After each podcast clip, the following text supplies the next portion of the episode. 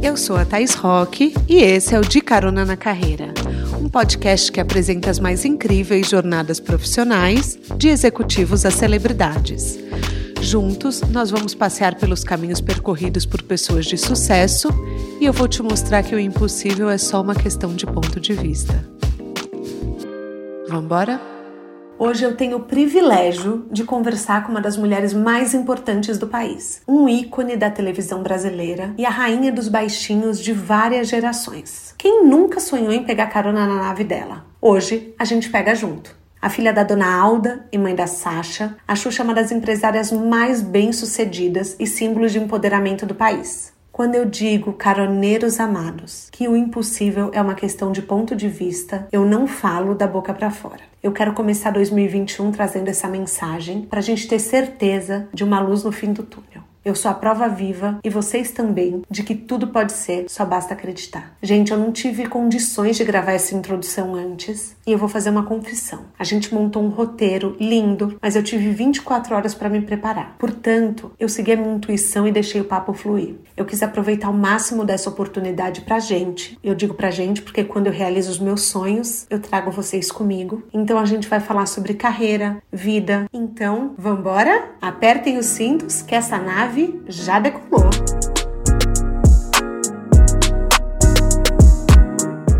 Xuxa, antes de mais nada, obrigada por arrumar um tempinho para conversar comigo. Obrigada a você, Thaís. Que, que, que introdução linda. Ah, obrigada. que bom que você gostou. Obrigada, obrigada. Eu fiquei pensando muito, desde que eu soube que eu ia te entrevistar, no poder que você tem de influência. Antes da gente falar de influencers, mas o quanto você já foi exemplo e é ainda para uma geração. Eu tenho amigas que nunca beberam ou fumaram por sua causa. Eu conheço gente que aprendeu o sinal de Libras através das suas músicas. Você tem ideia do tamanho que é isso no mundo? Você tem ideia da força disso? Não, eu não tenho esse, essa, esse esse conhecimento todo aí que você está falando, não. Eu acho até porque quando a gente pensa dessa maneira, eu acredito que dá um, um nó um pouco na cabeça da gente, né? Então é bom que eu não, eu não tenha essa noção da, é, do quanto eu sou importante, ou fui importante na vida das pessoas, ou estou sendo importante, não sei.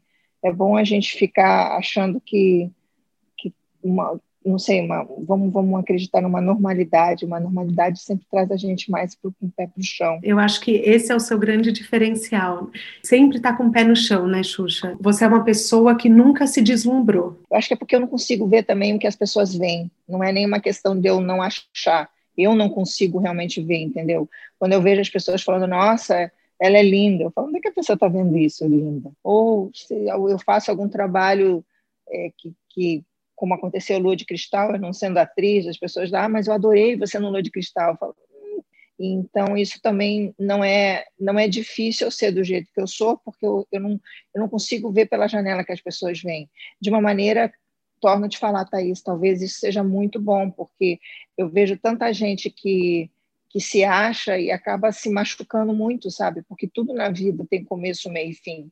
Tudo na vida começa de uma maneira sutil, suave. Às vezes as pessoas conseguem um sucesso muito rápido, mas o sucesso termina, tudo muda e aí você pode cair de cara no chão se você vive, respira tudo isso que você acha que você é. Deixa que os outros acreditem que eu acho que é o caminho melhor. Você não pode se achar insubstituível, você não pode se achar o máximo. Essa é a minha opinião, não digo nem com a minha vida, mas eu acho que isso para todas as profissões, entendeu? Para dar certo, eu acho que isso eu falo com tudo, com a tua idade, com o teu corpo, com a tua cara, com a tua profissão, com o teu dinheiro, com a tua, com tudo, tudo. Enfim, eu não vejo isso que todo mundo vê, mas agradeço apenas. Eu acho que é uma questão de gratidão. Eu tenho muita gratidão por tudo que as pessoas me deram, hum.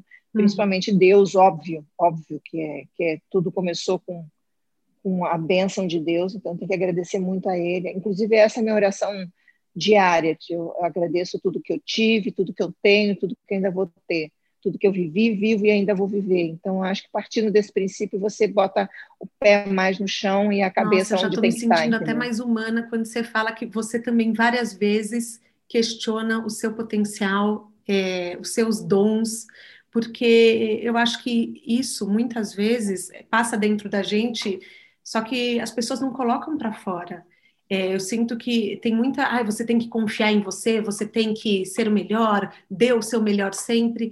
E várias vezes eu falo, gente, acho que eu acho que eu podia fazer completamente diferente, acho que eu não sou boa o suficiente. Então, obrigada por compartilhar isso, porque me, me senti agora mais normal. Claro, obviamente, essa é a minha opinião, né? É minha opinião, não tem que ser a verdade de nada nem de ninguém, mas essa sempre foi minha verdade. Minha mãe sempre falou: você não é melhor do que ninguém, mas ninguém é melhor do que você. Então, partindo por esse princípio, se você não é melhor do que ninguém, você já fica na tuazinha, não tem que menosprezar ninguém, diminuir ninguém. Mas também ninguém é melhor do que você. Então, esse equilíbrio de você achar essa frase, um, um meio termo, viver e conviver com as pessoas muito bem, entendeu? Sem, e sempre respeitando, porque nem todo mundo vai pensar que nem você, nem todo mundo vai achar que isso é normal, que é legal. Então, eu, eu, eu, levanto essa, essa vontade de tatuar isso que a minha mãe falou, porque eu acho que isso daí é uma grande verdade. Ninguém é melhor do que eu, mas eu também não sou melhor do que ninguém em nenhum aspecto, sabe? É, mas é bom esse ponto de vista, porque daí não existem pedestais, né? Você não coloca ninguém num, uhum. num lugar de adoração inalcançável. Isso também é muito bom. É, mas eu já recebi muito isso. Eu, eu, fui, vamos dizer assim, as pessoas me colocaram muito no pedestal, muitas vezes. E isso me, me, me mexia muito comigo. Dizia, caramba, não sou isso, eu não quero ser isso, eu não posso ser isso. Hoje eu aceito mais tudo isso, que eu falo, tudo bem, é, talvez aquelas pessoas ou aquela pessoa precisava colocar alguém me escolheu. Então eu tenho que ficar agradecida, receber isso como um presente e, mas às vezes me machuca, às vezes me, me não, não é me machuca a palavra, às vezes me, me deixa fora do prumo, vamos dizer assim, uhum. me, me, desequilibra um pouco quando eu vejo que algumas pessoas é, exageram em certas coisas, sabe? Esse exagero, é, essa idolatria, eu fico com medo de decepcionar as pessoas, porque eu sou ser humano, né, cara? Eu erro. Imagino, e essa cobrança deve ser muito grande mesmo principalmente com a internet, né, Xuxa? É muito grande, sabe? Por causa da internet, por causa das, das mídias sociais, você envelhecer, você não trabalhar, você trabalhar, você engordar, você emagrecer, tudo é motivo para as pessoas falarem e te criticarem. E viver saudavelmente é bem difícil, viu, Thaís? Vou te falar. Tem vezes que eu, eu piro na, na, na batatinha. E as, as redes sociais as redes sociais elas causam uma comparação muito muito grande. Não sei se vocês comparam, mas por exemplo, eu vejo muita gente que fala: "Eu não sou o suficiente. Olha que vida maravilhosa". E, a, e na verdade a pessoa está mostrando 15 segundos que ela escolheu mostrar e não é a realidade, né? Ou ela edita, ela passa Photoshop. Então, eu acho que todo mundo acaba pirando um pouco com as redes sociais, né? É, e eu posso te dizer, eu sempre trabalhei com a minha imagem. Como modelo, eu vestia roupa que não era minha, eu fazia maquiagens que, que não eram meu dia a dia, usava cabelos e tal, que nunca foram os meus cabelos normais de dia a dia, desde os meus 16 anos de idade. Depois eu entrei na televisão e aí também você tem que seguir o que as pessoas queriam naquele momento, seguir a moda, seguir um estilo, seguir um jeito que também não era a minha do dia a dia. Eu até falava para as pessoas, gente, eu sou igual que eu sou na televisão, que eu sou em casa, mas não é uhum. verdade, porque que eu sou em casa, eu, sou, eu fico de camiseta, sem maquiagem nenhuma, descabelada, e as pessoas não querem me ver desse jeito. A grande prova é que as pessoas não querem, não é me ver, não querem ver ninguém desse jeito. Os filtros existem aí para as pessoas usarem, abusarem. Então, eu acho que tem uma, uma, uma, uma cobrança muito grande na minha profissão, na minha vida e na vida de muita gente, só que hoje em dia as pessoas estão trazendo isso para o dia a dia delas porque elas querem isso, elas se colocam nessa, nessa posição. Antigamente você tinha que ter uma profissão para se expor. Hoje em dia, qualquer pessoa com o telefone na mão se expõe. Sim, é verdade. E se expondo, se expondo, é bastante difícil. E eu vou te dizer uma coisa, presta atenção no que eu vou te dizer, que isso é muito importante. Hoje em dia, com o telefone na mão, as pessoas escolhem o que elas querem ver. Então, obviamente, se eu, por exemplo, no meu caso, eu sou vegana, eu não quero ver comerciais de pessoas matando bichos ou falando coisas que a agropecuária é o máximo, que não sei o que. Então, eu vou para outro lado. Então, eu acabo é, vendo, é, ouvindo, uh, consumindo só coisas que eu quero. É verdade, Xuxa. Nossa, você sabe que eu não tinha pensado nisso, mas agora você falando, daqui a pouco a gente não vai ter referência para mudar de opinião. Estou te né? falando, eu como consumista, você como uma pessoa que consome, a gente não, não vai ter mais aquele, aquela coisa para a gente receber uma informação que vai fazer a gente pensar. E acaba ficando na bolha, né? Pois é, cara, essa bolha que está me preocupando, bicho. Onde a gente vai chegar com isso? Se eu só tenho a minha informação, só minha informação que é o máximo, só eu tenho. Sabe aquele coisa assim? Eu tenho razão, que eu falo, eu tenho razão, que eu vivo, eu tenho razão, e tá aí. Tanto é que eu vi o documentário X, que me, me prova que eu tenho razão, o documentário Y, que também me prova que eu tenho razão, agora o W, que não era para me provar, eu nem quero nem ver. Todos nós vamos nos encher de razões, todos nós vamos nos encher de de certezas, sim. É, de certezas, cara. É, essa seria essa palavra mesmo. A gente está se cercando de nossas certezas e, e, não é por aí. Esse caminho está tão esquisito, eu não sei onde vai dar. A gente está criando filhos, a gente tá, vai criar netos para viver só no seu mundinho, só na sua bolha. Onde isso vai chegar, eu não sei. É, acaba causando vários universos paralelos, né? Uma alienação quase. É. Mas eu, eu sempre te sinto hoje muito mais sincera, muito mais é, solta, pra, livre para compartilhar seus pensamentos. E eu amo, amo isso, porque eu vejo verdade. E às vezes na internet o que a gente não vê é a verdade das pessoas, que nem a gente está falando agora. Você acha que as pessoas hoje sentem que te conhecem melhor ou que estão te redescobrindo? Eu acho que tem algumas pessoas que me redescobriram, acho que tem pessoas que me descobriram, acho que tem pessoas que não sabiam nem que eu sabia falar ou pensar. Eu também passei uma fase muito dizendo que os outros queriam que eu falasse. Eu me lembro que eu ia fazer entrevista e as pessoas que trabalhavam comigo diziam assim: olha, se a pessoa te perguntar assim, você fala assim, tá?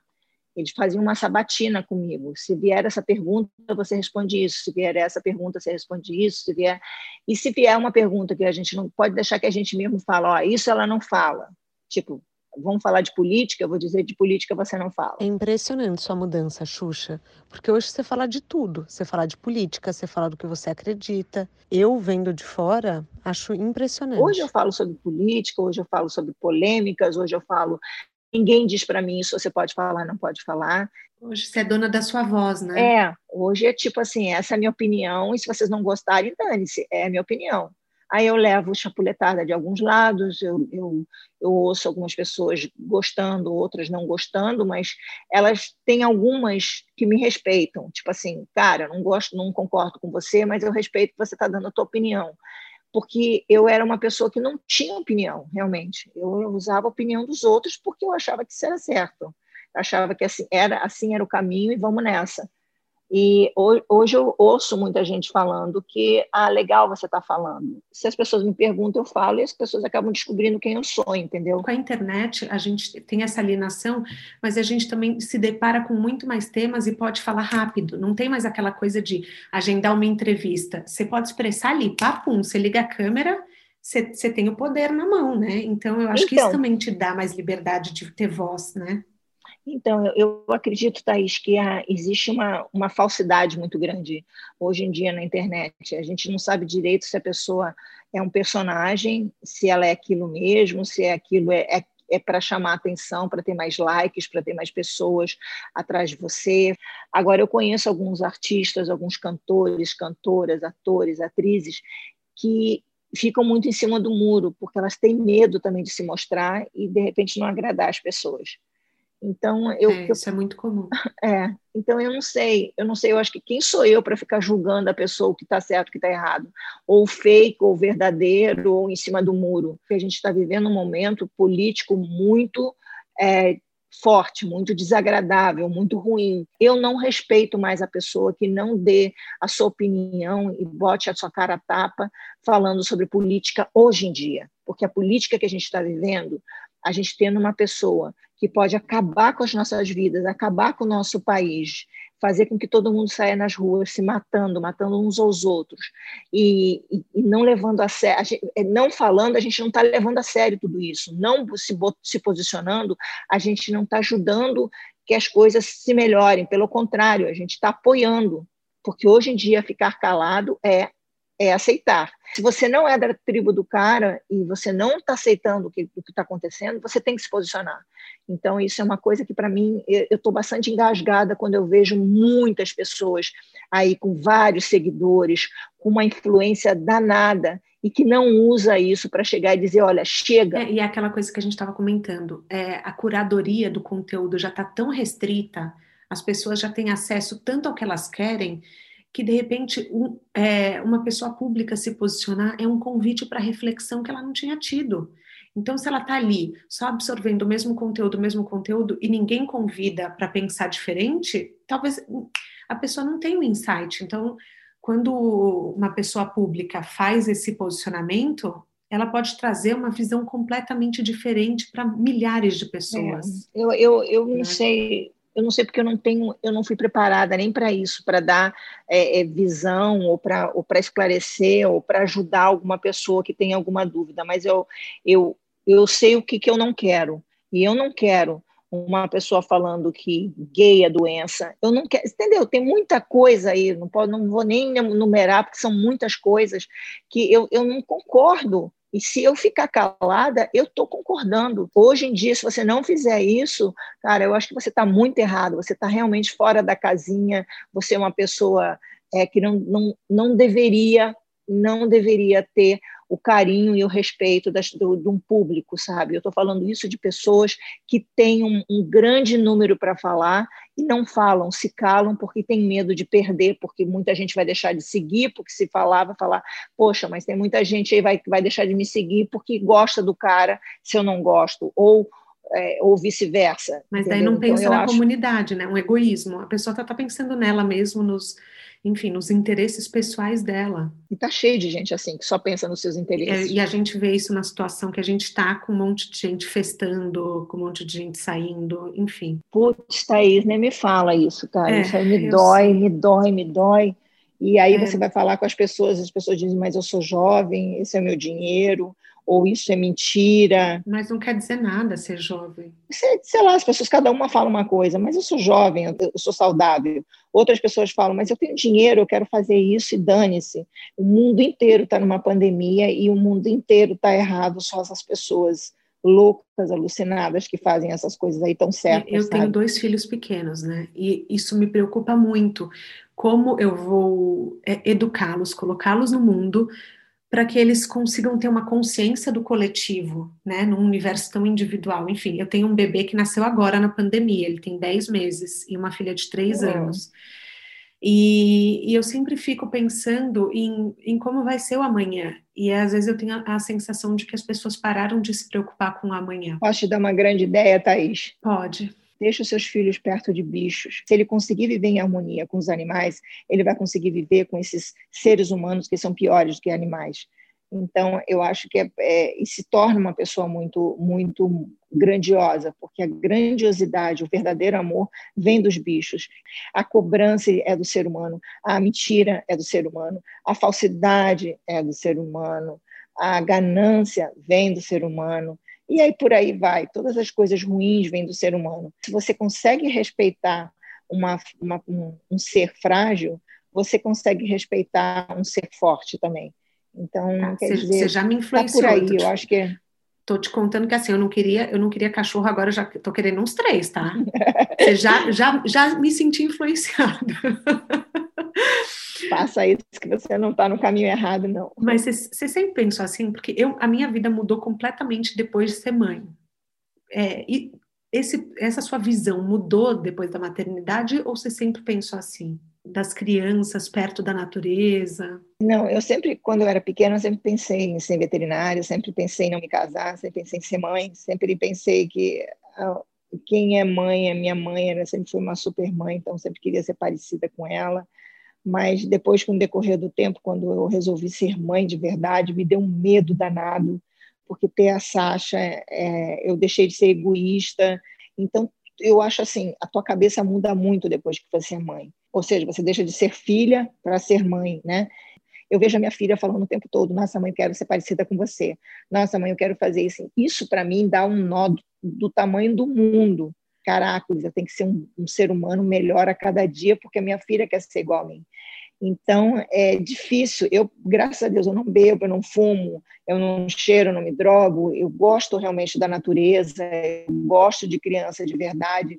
Então, a, a Sasha vê muito isso e é fácil. Ela convive com isso tudo. E quando ela sai daqui de perto de mim, as pessoas falam: Poxa, você é uma pessoa simples você gosta de simplicidade, você realmente gosta de criança, né? Você realmente gosta de bicho? E ela fala, sim, normal, tipo, caracas, eu fui criado com isso de manhã, tarde à noite, porque eu via minha mãe fazendo isso.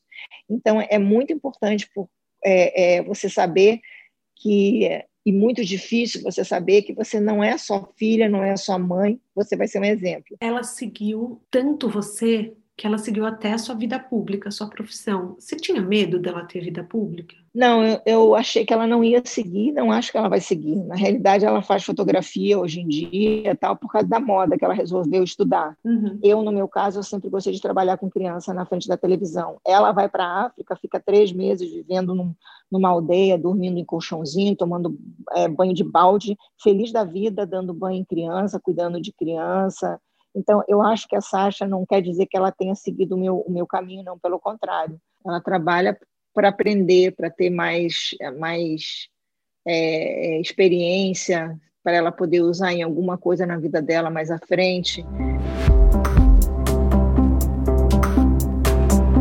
Eu, eu, uma vez eu vi numa entrevista, você estava comentando de você trabalhar muito, e eu lembrei de uma entrevista que eu vi que você falou que você ficou doente de tanto trabalhar, né? E hoje a gente sabe do burnout. É, como que você reencontrou o equilíbrio? Como, como que foi é, separar de trabalhar em excesso? Porque algumas vezes você já falou de viver para trabalhar, basicamente. Então, eu acho que as coisas foram acontecendo muito naturalmente. Eu não fui armando isso. Tipo, eu não, eu não sentei na frente de alguém e disse: olha só, porque eu vejo, por exemplo, vamos falar da Anitta.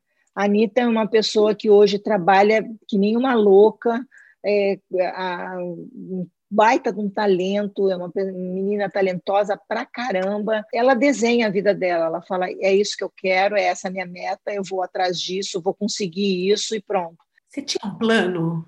Ou não? Não, eu não tinha nada, não. Eu tra só trabalhava muito e quando eu via as pessoas falavam: vamos para a Espanha? Vamos. Vamos fazer na Argentina? Vamos. Tudo eu topava, tudo era bom, era jovenzinha, tudo era experiência legal. Eu, eu, eu, não, eu não armava, eu não marcava, tipo assim, isso é o, é o que eu quero, vou atrás disso.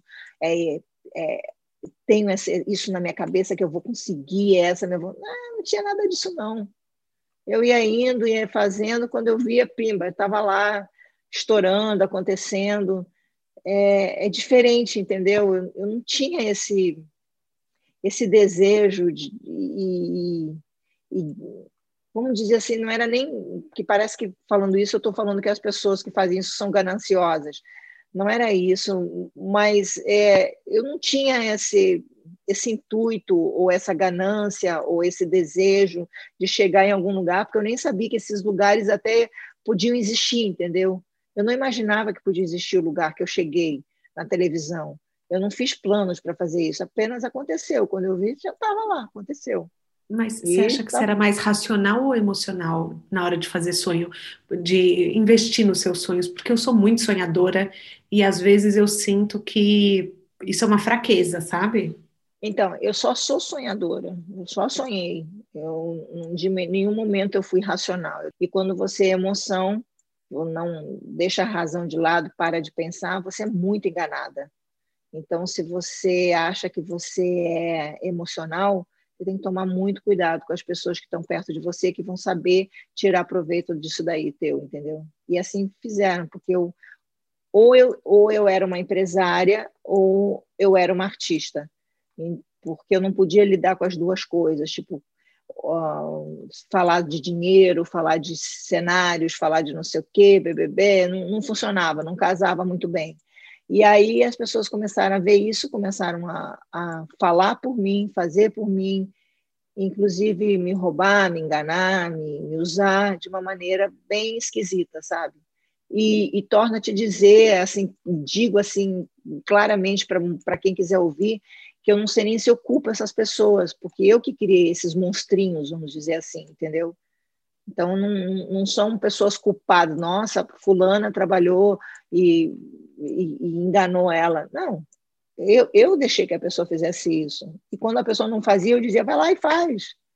Ou faz isso para mim ou por mim. É, eu já vi você falando que já rolou muito assédio moral. E eu fico pensando, tanta gente que está nos ouvindo que passa por isso. Como que você conseguiu se livrar dessa situação, superar? Então, a gente não supera, não, a gente só aprende. Eu, eu demorei muito a aprender porque, para mim, era muito fácil, era muito cômodo as pessoas fazerem as coisas para mim. É uma delícia você chegar num lugar e ter tudo prontinho, tudo arrumadinho, do jeito que eu queria. Era delicioso isso. E eu fui deixando, deixando. Quando eu vi, eu, não é que eu não estava fazendo nada, eu deixava as pessoas fazerem tudo para mim e achava isso certo e legal. Então, quando eu vi as pessoas estavam falando por mim, pensando por mim, é, agindo por mim, e aí elas se achavam tanto a ponto de dizer: caramba, a Xuxa precisa de mim para fazer tudo. Se eu sair de perto dela, ela deixa de existir. Eu ouvi muita gente falando isso. Eu te fiz, eu sou o máximo, eu saio de perto de você e faço uma outra rapidinho. É, você precisa de mim para falar, para andar. Você precisa de mim para. Ou seja, as pessoas dão uma piradinha, mas torna-te dizer e de repito para todo mundo, a culpa não, são, não é dessas pessoas, porque afinal de contas fui eu que deixei, sabe? Eu que deixei que tudo isso acontecesse.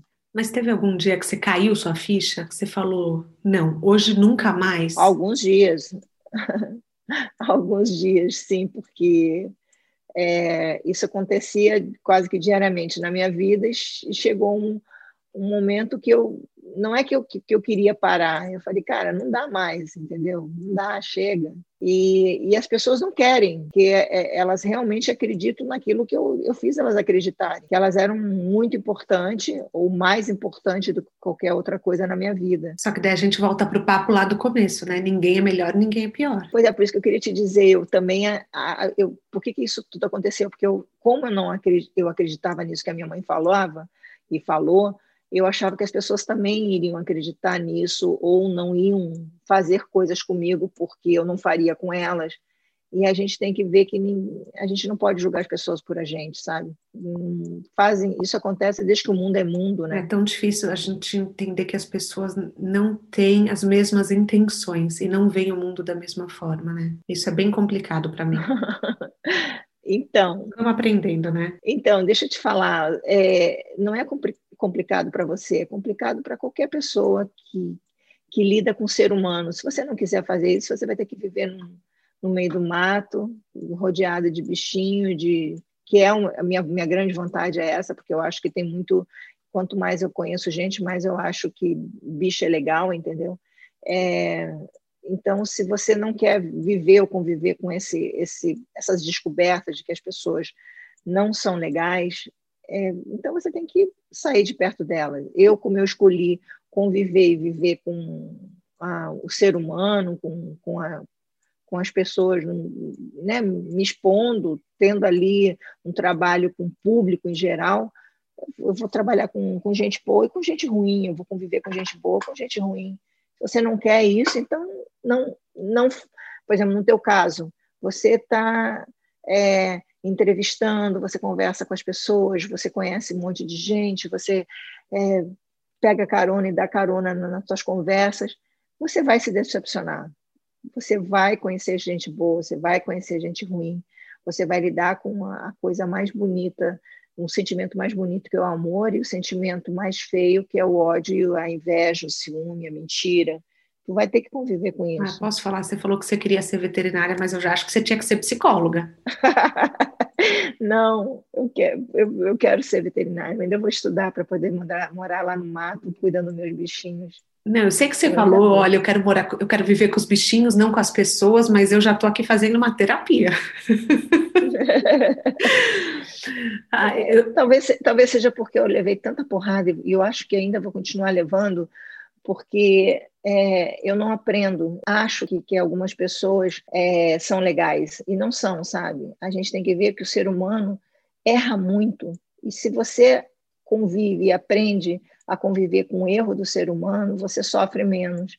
E eu, e eu não aprendo, cara. Eu sempre acho que as pessoas, não, mas eu já aprendi muito, agora chega, agora eu não vou levar mais. E acabo levando de novo. Ai, é, é assim mesmo. Eu, eu lembro um dia que a Vavá me contou. É, aliás, Vavá, te amo, obrigada por fazer essa conexão já tô amando essa terapia aqui pública. o povo vai ouvir vai falar: Meu Deus, Thaís do céu, para de falar dos seus problemas. Mas eu lembro uma vez que a Vavá falou: você estava falando das pessoas escolherem por você. E ela me contou que o XSPB, que fez dela a mãe dos cinco patinhos, né, de vocês, né, é, que você teve coragem de bancar do seu próprio bolso e isso não me parece uma pessoa que ouvia os outros, me parece uma pessoa que seguiu uma intuição muito forte. Não, mas eu sempre segui a minha intuição. Não, eu sempre segui minha intuição. Isso, é, eu, aí não, aí, aí é diferente. Mas eu sempre deixei que as pessoas é, pensassem ou falassem por mim, porque eu nunca, vamos dizer assim, nunca valorizei muito também é, como a Vavá. Às vezes a gente tem que dar um sacode nela para mostrar que ela é muito boa naquilo que ela faz, muito boa. Só que as pessoas não deixam ela acreditar nisso. Eu, eu sempre segui minha intuição, em tudo, em tudo que eu fiz na minha vida. Eu acho que uh, isso é uma, uma coisa que as pessoas têm que saber, que Deus fala com a gente através da nossa intuição. Então, é muito importante que a gente siga a nossa voz interior, sabe? A Vavá até fala assim, o que, que a tua voz está dizendo agora? E é isso mesmo, a gente tem que ouvir a nossa voz, eu tenho que ouvir, eu tenho que prestar atenção, eu tenho que saber que ela existe, eu tenho que valorizar ela, porque assim você você também se valoriza, porque ela vem através de você, entendeu? E eu segui a minha intuição, eu sabia que isso ia dar certo, e foi uma coisa de honra quase, porque muita gente disse que não ia dar certo. Várias pessoas disseram para gente, não, que você... É, isso aí é tão ruim que chega a ser bom, as pessoas falavam assim, algumas, algumas pessoas que eu, eu, eu acreditei muito, sabe? Tipo, pessoas que, eu, que trabalharam comigo, que, eu, que para mim era muito importante que me dessem opinião. E essas pessoas olharam para o nosso XSPB e falaram assim, nossa, isso aí é tão ruim que chega a ser bom eu nunca esqueci disso daí, que eu, eu, dizia, como é que a pessoa pode falar uma coisa dessa, né? Nossa, e... acho que foi o projeto de maior sucesso da história, né? Vocês ganharam um Grammy, dois Grammys, não foi? Foi, dois Grammys. A gente eu acho que não ganhou mais por. Eh, Arrasou. Talvez até porque a gente não mandou depois mais para lá, porque se a gente tivesse mandado mais coisas, pessoas que trabalhavam comigo também pararam de fazer isso, que deveriam ter feito, de ter mandado, porque a gente ia continuar ganhando, porque é um trabalho muito bem feito até hoje. Se você parar para você ver o que a gente fez, um, um, um momento onde ninguém fazia, a gente, para ser sincera, tinha, tinha um, um, grupo chamado Eagles, lá em, na Austrália, uhum. e a gente seguiu muito o que eles fizeram. Eram quatro professores que davam aula numa umas creches e eles começaram a, a essas músicas que eles usavam nessas creches eles começaram a gravar e as pessoas, as crianças queriam levar para casa e os pais ficaram apaixonados e começaram a pedir mais e mais e comprar. E eu soube disso e a gente começou a ouvir o, a história deles, o, o, o, trabalho que eles faziam. E o que, que aconteceu? É, nós entramos em contato com eles e falando, olha, a gente se espelhou muito em vocês, a gente gosta muito do trabalho de vocês diferentemente de algumas pessoas que chupam, que, que, que, fazem trabalhos em cima de outras, copiando, e a gente falou como ninguém sabia aqui o que, que era isso, que não, não existia é, é, é fita cassete para criança aqui no Brasil. Não existia esse negócio de, de poder gravar um, um DVD, uma fita cassete audiovisual, não tinha. Tanto é que a primeira pessoa que fui eu que fiz, eles, eu tive que fazer um contrato separado, onde você é, dizia assim: ah, você vende o CD, do CD você ganha a fita cassete. Então, é, o, o, na realidade, era o CD que era importante, o, vida, o videocassete não existia. Então, eles queriam, tipo, vender um livrinho e ganhar o, videocassete, a, a, o, o, o Nossa, vídeo. mal sabiam então, eles, hein? É porque ele não, não, não tinha nem é, percentual para me pagarem, não tinha imposto em cima disso, não existia aqui no Brasil. E aí, para eu mostrar para as pessoas como eu queria, eu trouxe o Eagles e falei, olha, eu quero câmera assim, olha, tá vendo como é que eles usam? Tá vendo a linguagem? Então a gente foi abrindo realmente caminho e o Eagles a gente se espelhou muito. E depois de um tempo, quando a gente ganhou o Grammy, o Eagles mandou para a gente assim: Nossa, a gente ganhou um Grammy, que bom! Olha, a gente ganhou Olha, dois Grammys. Muito legal. Então, eu, foi seis eu indicações muito... também, né? Além dos dois é. Grammys. Nossa. E eu, e eu tenho e eu tenho muito orgulho de dizer que a gente sabe e foi em cima das pesquisas que a Vavá fazia com o Eagles e tal e eu tenho muito orgulho de dizer que esses caras realmente abriram caminho para a gente aqui que não que eu não eu talvez se eu fizesse sem eles demoraria um pouquinho mais porque eu sabia o que eu queria mas eu, a gente precisava mostrar como a gente queria e para mostrar mesmo eu mostrando às vezes era difícil uh, eu chorava, cara. Thaís, eu chorava, eu dizia para as pessoas: vocês não estão entendendo o que eu estou falando. As pessoas não entendiam o que eu queria, porque era uma coisa tão nova. E hoje eu vejo muita gente fazendo coisa boa, coisa ruim, mas fazendo, sabe, para criança. Isso é tão, é, isso é tão importante, porque quem ganha com isso é criança, né? Só a criança tem a ganhar. A gente tem muito essa questão de ser perfeito antes de fazer. Ao invés de fazer e acreditar, como, como você diz, tudo pode ser, só basta acreditar, né? Às vezes não vale, não, as pessoas não veem isso, né? Essa, enfim, esse potencial Eu acho que no não é, novo. Acho que não é nem não ver, elas não querem ver. No meu caso, elas não queriam ver. Elas não queriam me dar é, dar o braço a torcer que eu, que eu estaria fazendo um projeto que poderia dar certo, sabe? Eu acho que quando elas começaram a sacar que que aquilo podia dar certo, elas começaram a ficar com medo, tipo, putz, a gente vai dar mais força para ela de novo, entendeu? Era um negócio que estava, era assustador para as pessoas que eu, que eu é, fizesse alguma coisa que tivesse saído da minha cabeça, da minha vontade, do meu desejo e deu certo. Então, as pessoas que trabalhavam comigo, as pessoas que não trabalhavam comigo diretamente, ficaram Te dá medo. esse poder, né? É, é, total, eu entendo. Mas a Sasha também teve muito a ver com isso, né? O, essa sensibilidade também veio muito da necessidade do que entretê-la, né? É, não, com, com, certeza, com certeza. Foi, eu, eu via que não tinha aqui no Brasil, eu queria fazer umas coisas, eu tinha que pegar muita coisa lá de fora. Eu falava, caramba, não tem aqui, eu preciso fazer alguma coisa para para as mães, né, para as Sachas que estão nascendo, que, que, que precisam é, ter isso no seu dia a dia, no, seu aprendizado. E com certeza a Sasha foi primordial. Mas eu acho que quando a gente é mãe, a gente bota muito isso. A gente vai para restaurante onde tem parquinho para a criança poder ficar brincando. A gente vai num, num, escolhe, se tiver que comprar um apartamento, você vai escolher um apartamento onde tem uma área de lazer boa para o seu filho, senão nem, nem, nem pensa em comprar, entendeu? ou, ou, alugar, ou o que seja. Então, a tua vida acaba virando assim, tipo, o que que teu filho precisa e é ali que eu vou. E, é. e assim, é, e assim foi, não foi diferente com a Sasha. O que que a minha filha está precisando? Por que que não fizeram isso ainda? Por que que eu não fiz isso antes? Por que que hum, nossa, tinha um monte de porquê e, e pouca resposta para mim, sabe? Eu queria demais que as coisas saíssem logo do papel, que virassem logo verdade, realidade. Queria demais que é, é mães pudessem respirar e ver como eu estava respirando às vezes e vendo que estava funcionando. Eu, eu dei muita informação para a Sasha. Hoje eu vejo como é importante as mães fazerem isso, estimularem a, a criança, sabe? Os médicos diziam: o que, que você faz? Hein? Você conversa muito com ela, porque ela era andou rápido, falou rápido. Nossa, ela fez tudo muito rápido e, e eu falava, é, né? Eu trabalho, eu faço isso com o filho dos outros, não vou fazer com o meu.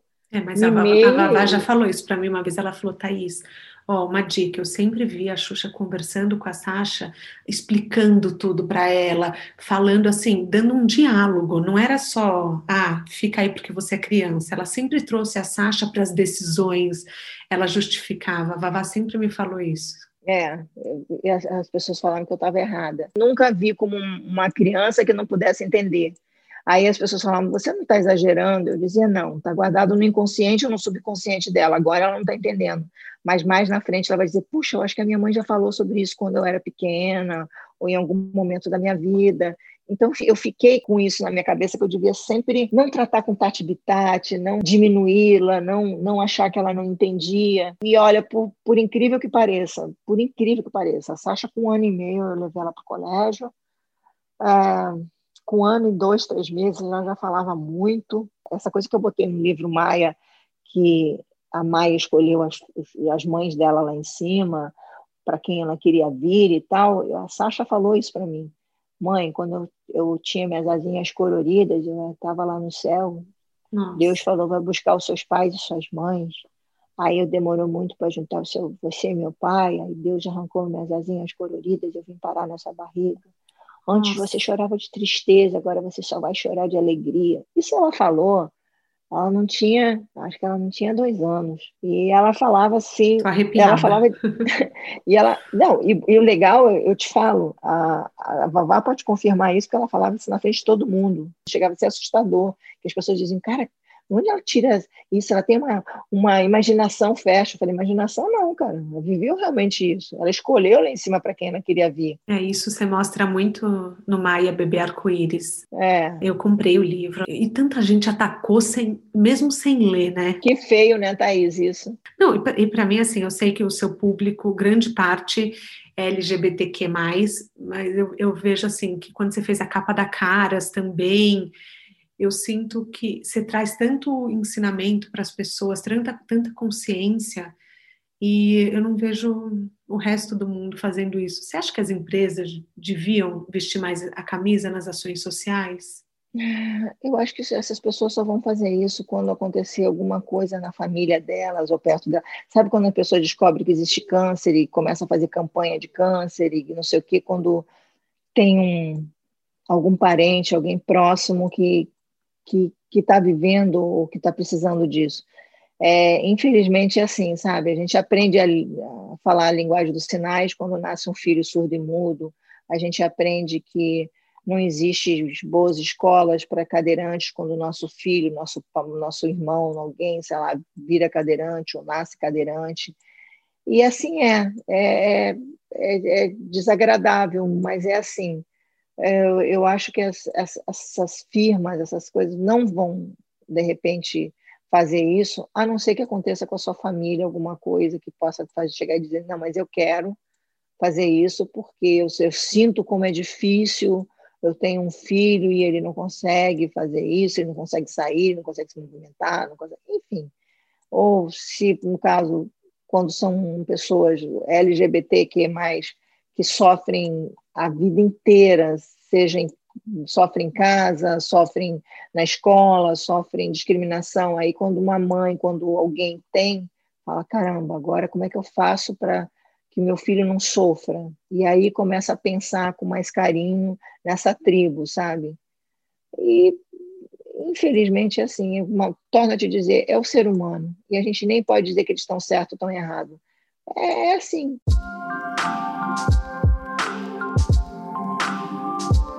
Agora vai vir o livro do Betinho, né? Que você conheceu na Angola e todos os royalties vão para a aldeia Nissi e para o Santuário de Animais Resgatados. Qual que é a história do Betinho, Xuxa? É uma história apaixonante, porque o Betinho é um menino que a gente acredita que ele deve ter, ele devia ter dois anos quando ele chegou na aldeia Nissi. É, ele chegou puxando o pai dele por uma bengala. O pai dele é cego e ele foi abandonado pela mãe. E eu tento contar como que o Betinho achou a aldeia em si, por que, que o Betinho foi atrás, que na realidade ele foi atrás de comida para o pai e para ele.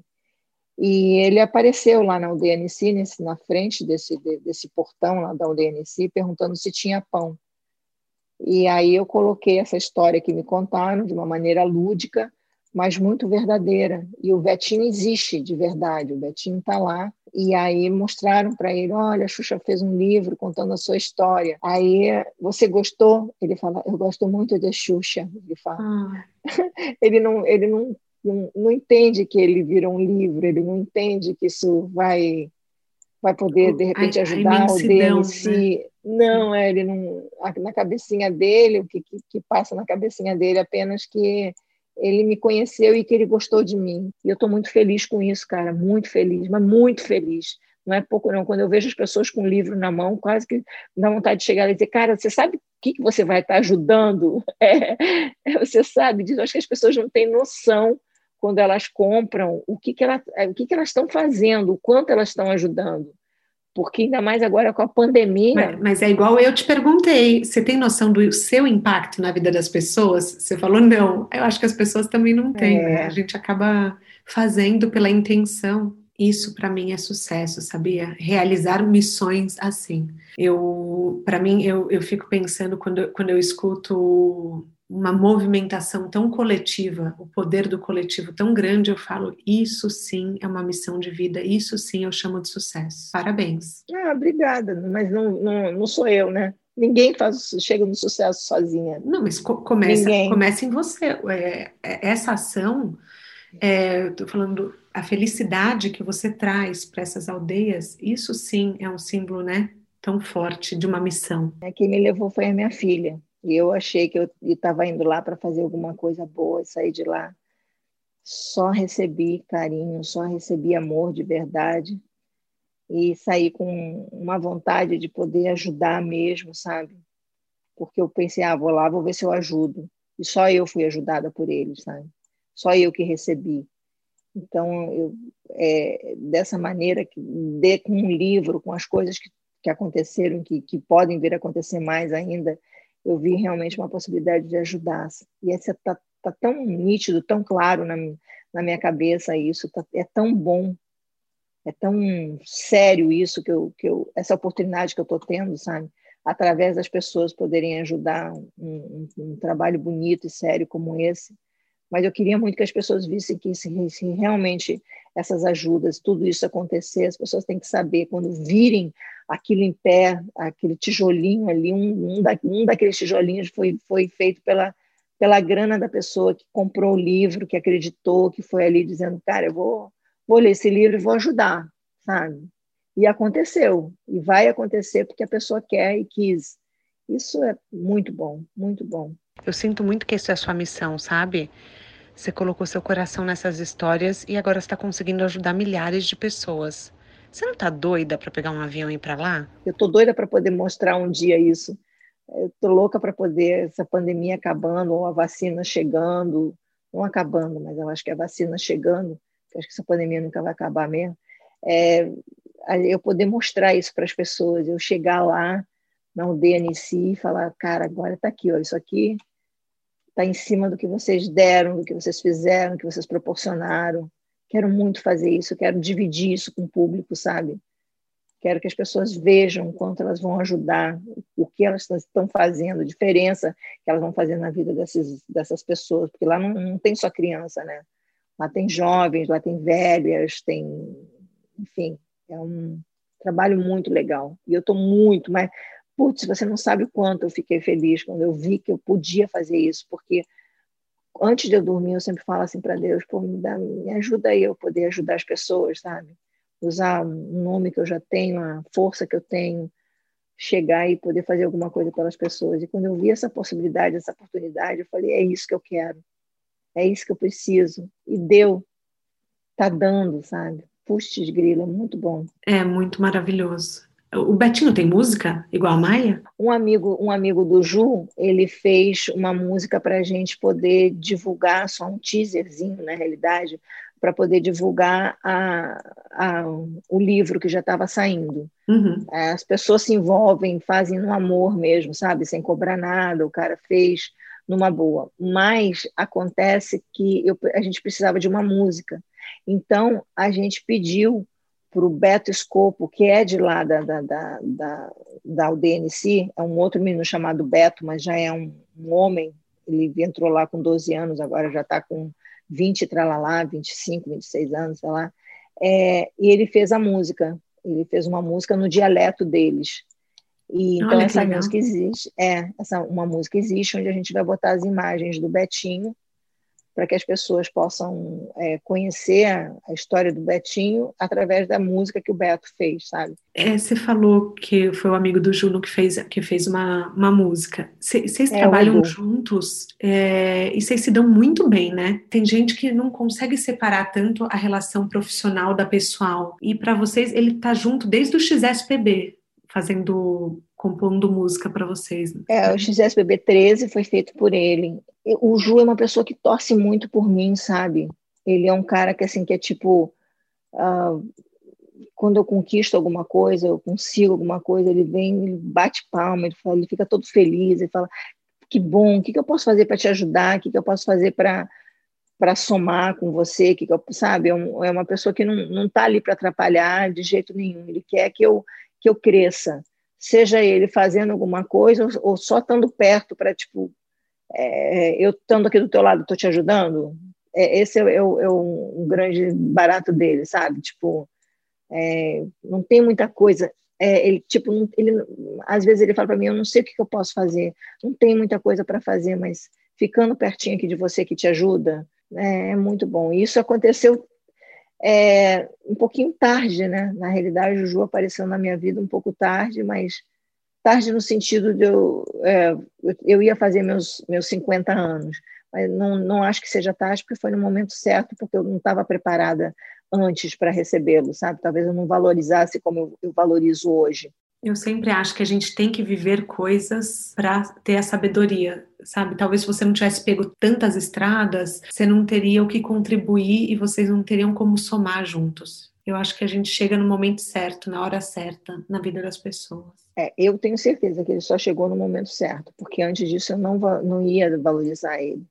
Eu não, não ia mesmo. Eu, eu era uma pessoa muito eu sou uma pessoa muito difícil, mas eu era muito mais difícil antigamente. Ou a coisa acontecia ali no meu mundinho, como te falei, eu era muito egoísta na realidade. A Sasha que me fez eu, eu, eu segurar a, a, minha ansiedade, o meu egoísmo, uh, porque eu tinha que viver aí o mundo dela. Era o horário dela, eram as coisas dela. Filho muda tudo mesmo é um negócio de dois, 360 graus da tua cabeça. Essa pessoa depende de você, bicho. Isso é muito louco, depende de você para comer, depende de você para viver. Ela não pediu para vir ao mundo, fui eu que trouxe ela ao mundo, então eu tenho a obrigação de dar o um, meu melhor para ela, meu melhor como ser humano, como pessoa, como tudo.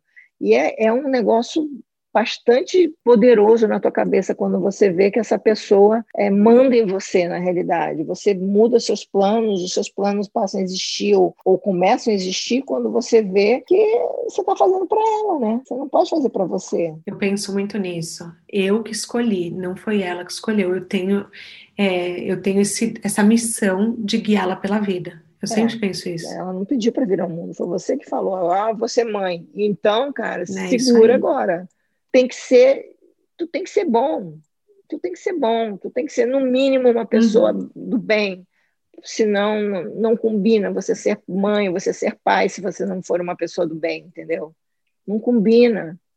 É o que você falou do seu exemplo, é, né? É, é. Não combina, sabe? Eu tenho que ser um ser humano o melhor possível, Sim. porque eu quis ela. Se a gente pede as coisas para Deus, né? Que a gente honre os desejos atendidos. Sempre tenho essa, esse pensamento. Ela não veio, ela só veio de um grande desejo que nasceu no coração. Então, se nasceu no coração, no mínimo você tem que dar o teu teu melhor também, teu coração em tudo que você faz para poder merecer isso, sabe? Obviamente que eu estou falando isso de mim, de muita mãe que deseja ser mãe, que sonha ser mãe, que muitas mães que, no caso, por exemplo, Fabi e Vavá, que desejaram ser mãe, já sonhavam com a carinha da, da Maia antes de nascer, a minha sobrinha que teve que fazer, passar por várias injeções para poder engravidar, essas mães e pais que, que, que vão lá e querem adotar seus filhos, que passam por anos esperando em fila para ser mãe e pai.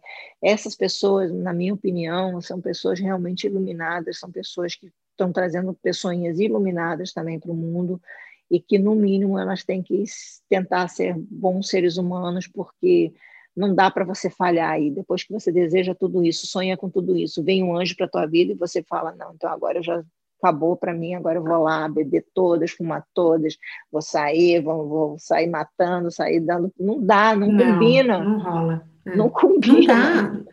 É, não combina. Não combina com uma pessoa que está guiando outra. Não, total.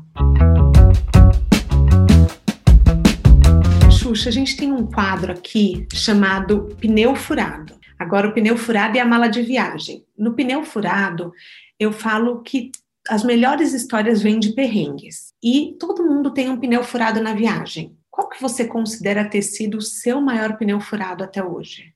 Sim, e o que, que ele te ensinou que nenhuma escola ensinaria? Meu pneu furado, meu maior perrengue foi a perda da minha mãe. Você perder uma, uma pessoa que você ama muito, você ter que conviver com a perda, é muito difícil.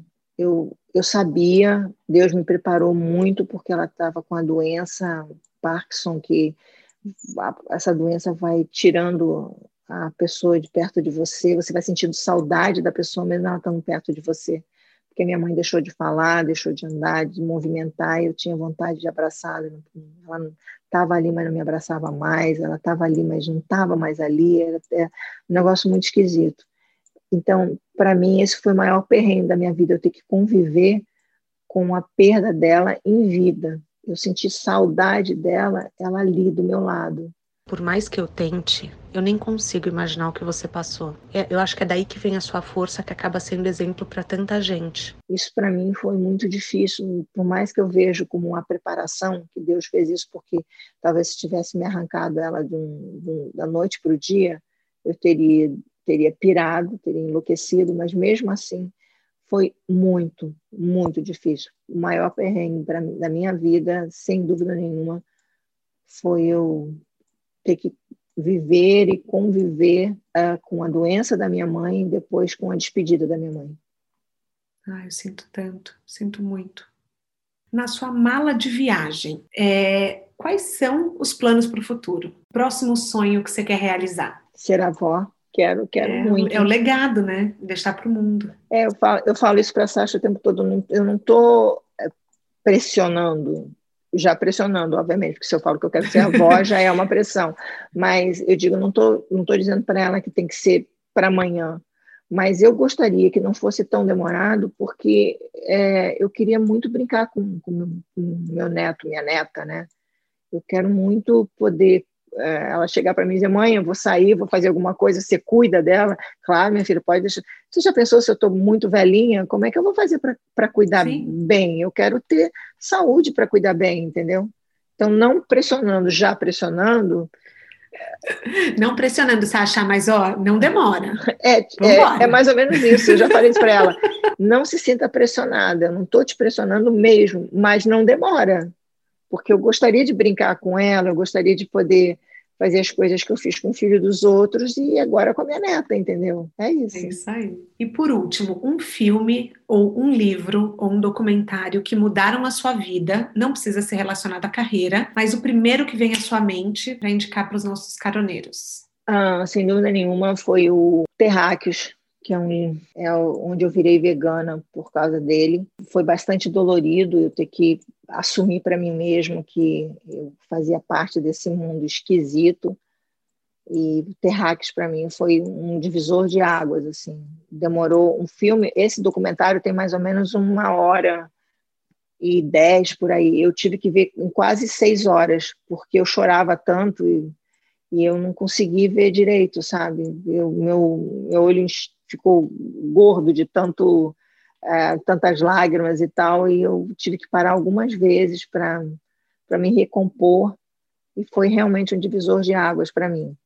Um filme, é, um livro chamado da Brigitte Bardot chamado Lágrimas de Combate, foi por causa desse livro que eu resolvi fazer o meu, o meu Memórias, mas agora eu estou lendo o livro da Ana Paula, que se chama Abuso, que também já parei algumas vezes porque me faz chorar, me faz vomitar, me faz enjoar. É, é um livro também muito, muito forte.